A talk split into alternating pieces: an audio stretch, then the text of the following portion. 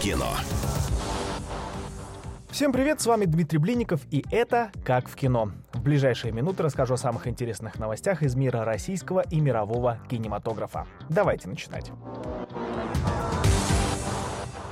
Начнем с хорошей новости для любителей отечественного кино. С февраля этого года можно будет покупать билеты на российские фильмы по Пушкинской карте. Запущенная в прошлом году программа стала очень востребованной среди молодежи. Всего за 4 месяца в ней приняли участие почти 4 миллиона человек. Было куплено билетов более чем на 2 миллиарда рублей, заявил премьер-министр Михаил Мишустин. С 1 января номинал Пушкинской карты увеличен с 3 до 5 тысяч рублей в год. С февраля карту станут принимать в кинотеатрах при покупке билетов на российские фильмы, созданные при поддержке Минкультуры и Фонда кино.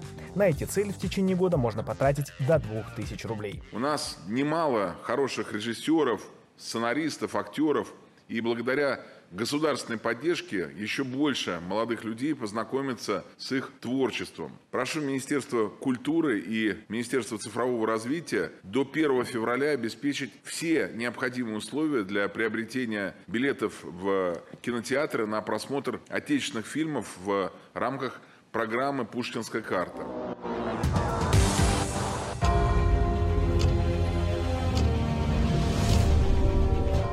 Мировое кино тем временем ушло в ностальгию. К Новому году фанатов саги о Гарри Поттере канал HBO Max порадовал отдельным выпуском, где собрал главных героев фильма, чтобы они вспомнили, как это было, как снимали фильм, какие вещи остались за кадром или какие ляпы и косяки не вошли в финальный вариант. Для меня это идеальный момент для воссоединения и ностальгии.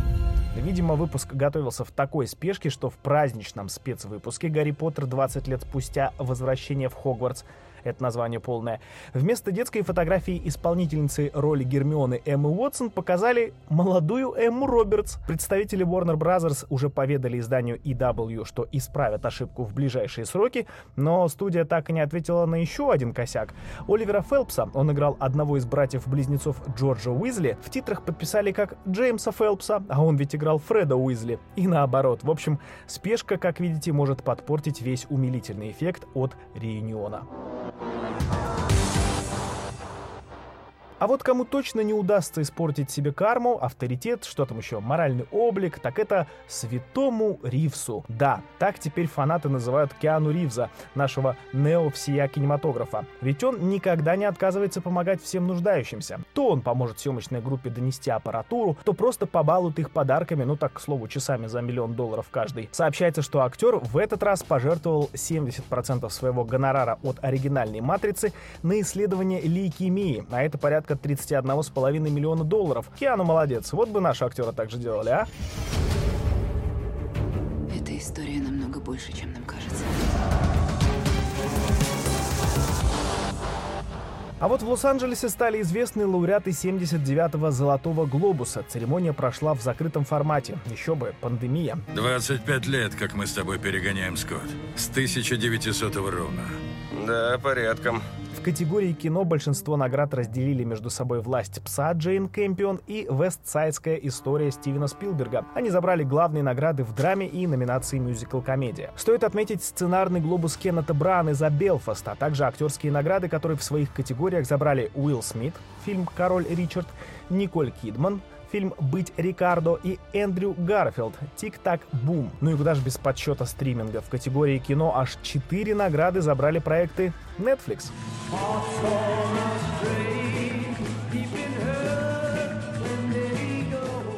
Полный список зачитывать я не буду, это очень долго, но отмечу вот что. Лучшим не англоязычным фильмом признали японский фильм «Сядь за руль моей машины», лучший анимационный фильм «Энканта», лучший саундтрек «Ну тут без шансов» Ханс Циммер за «Дюну», а лучшая песня у Билли Айлиш «No Time to Die» к последнему Бонду сериалах все вышло куда разнообразнее. Свою порцию признания получили и Джейсон Судейкис с Тедом Лассо, и Кейт Уинслет за Мэйр из Исттауна, и Майкл Киттон за ломку. Досталось даже игре в кальмара, где О Йон Су, сыгравший пожилого участника, получил глобус за актера второго плана. Но есть у наград ТВ одна закономерность. Если в розыгрыше участвуют наследники, то им достанутся все лавры. Но если в прошлый раз лучшим драматическим актером был признан актер из этого сериала Брайан Кокс за роль отца и главы корпорации Логана Роя, то в этот раз награда перешла по наследству Джереми Стронгу как главному наследнику Кэндаллу Рою. Тут даже не придраться. Майкл, я помню тебя еще ребенком. Ты наделен даром. И так было всегда. О-оу, что это у нас? Да это же первый перенос года. Это вам не какая-то шутка. Sony решили не мешать Пауку доминировать в прокате и перенесли от греха подальше Морбиуса на 1 апреля 2022 года, который изначально должен был выйти летом 2020. Последней датой премьеры было 28 января, но очередной штамм коронавируса вносит свои коррективы. Ну, Морбиус же бессмертный, может и подождать. Тем более Джаред Лето не стареет. Или может вообще лето на лето перенесем, а? Эй, доктор Майкл, нам стоит быть на связи. Я Мэйлин Ли. Ношу, что хочу, говорю, что хочу. Круглые сутки, год напролет. Переносят не только фильмы, но и мультики. Студия Pixar объявила, что их мультфильм «Я краснею» сразу появится на стриминговом сервисе Disney+. Это уже третий пиксаровский проект, который выйдет по такой схеме после «Души» и мультика «Лука». Но это касается только тех регионов, где, собственно, есть стриминговый сервис. В России выход мультика все еще стоит на 10 марта.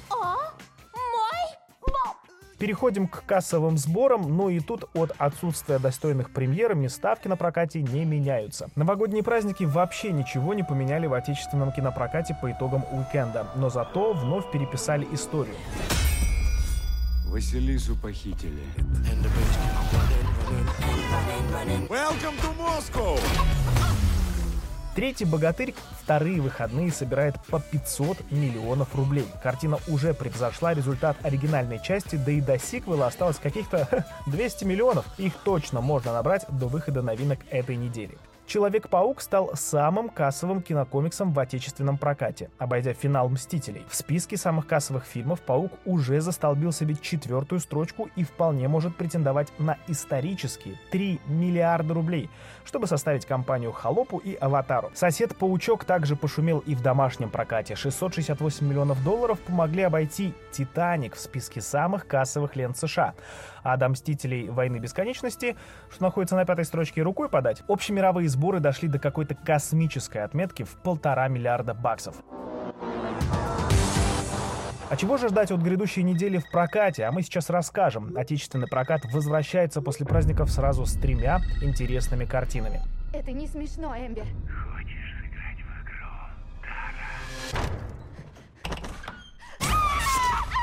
Ностальгия – хит сезона. Именно под таким лозунгом можно выразить очередное возвращение старых франшиз.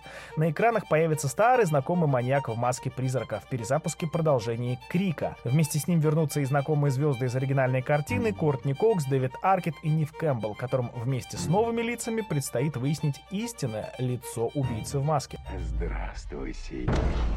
Какая честь для меня. Планете нужна тайная организация всякой политикой и бюрократией, присущей подобным правительственным ведомствам. Также в дело вступит «Кингсмен. Начало». Это приквел оригинальной дилогии. Задорный боевик в декорациях Первой мировой войны рассказывает историю становления прославленной секретной разведывательной службы. Естественно, не стоит рассчитывать на какую-либо историческую достоверность с таким-то пляшущим Распутиным, ага.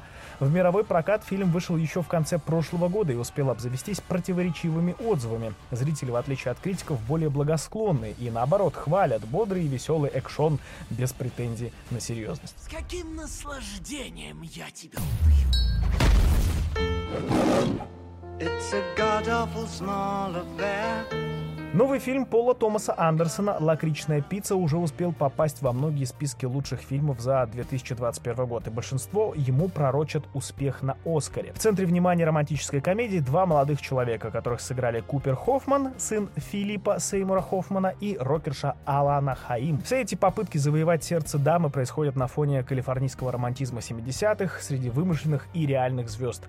Вообще «Лакричную пиццу» можно назвать самым необычным фильмом режиссера оскароносных картин. Это словно «Однажды в Голливуде Тарантино», но с большой долей любви и невинности. Ну что, на сегодня пока все, но наш фильм только начинается. Это была программа «Как в кино» и я, Дмитрий Блиников. Точно услышимся. Как в кино.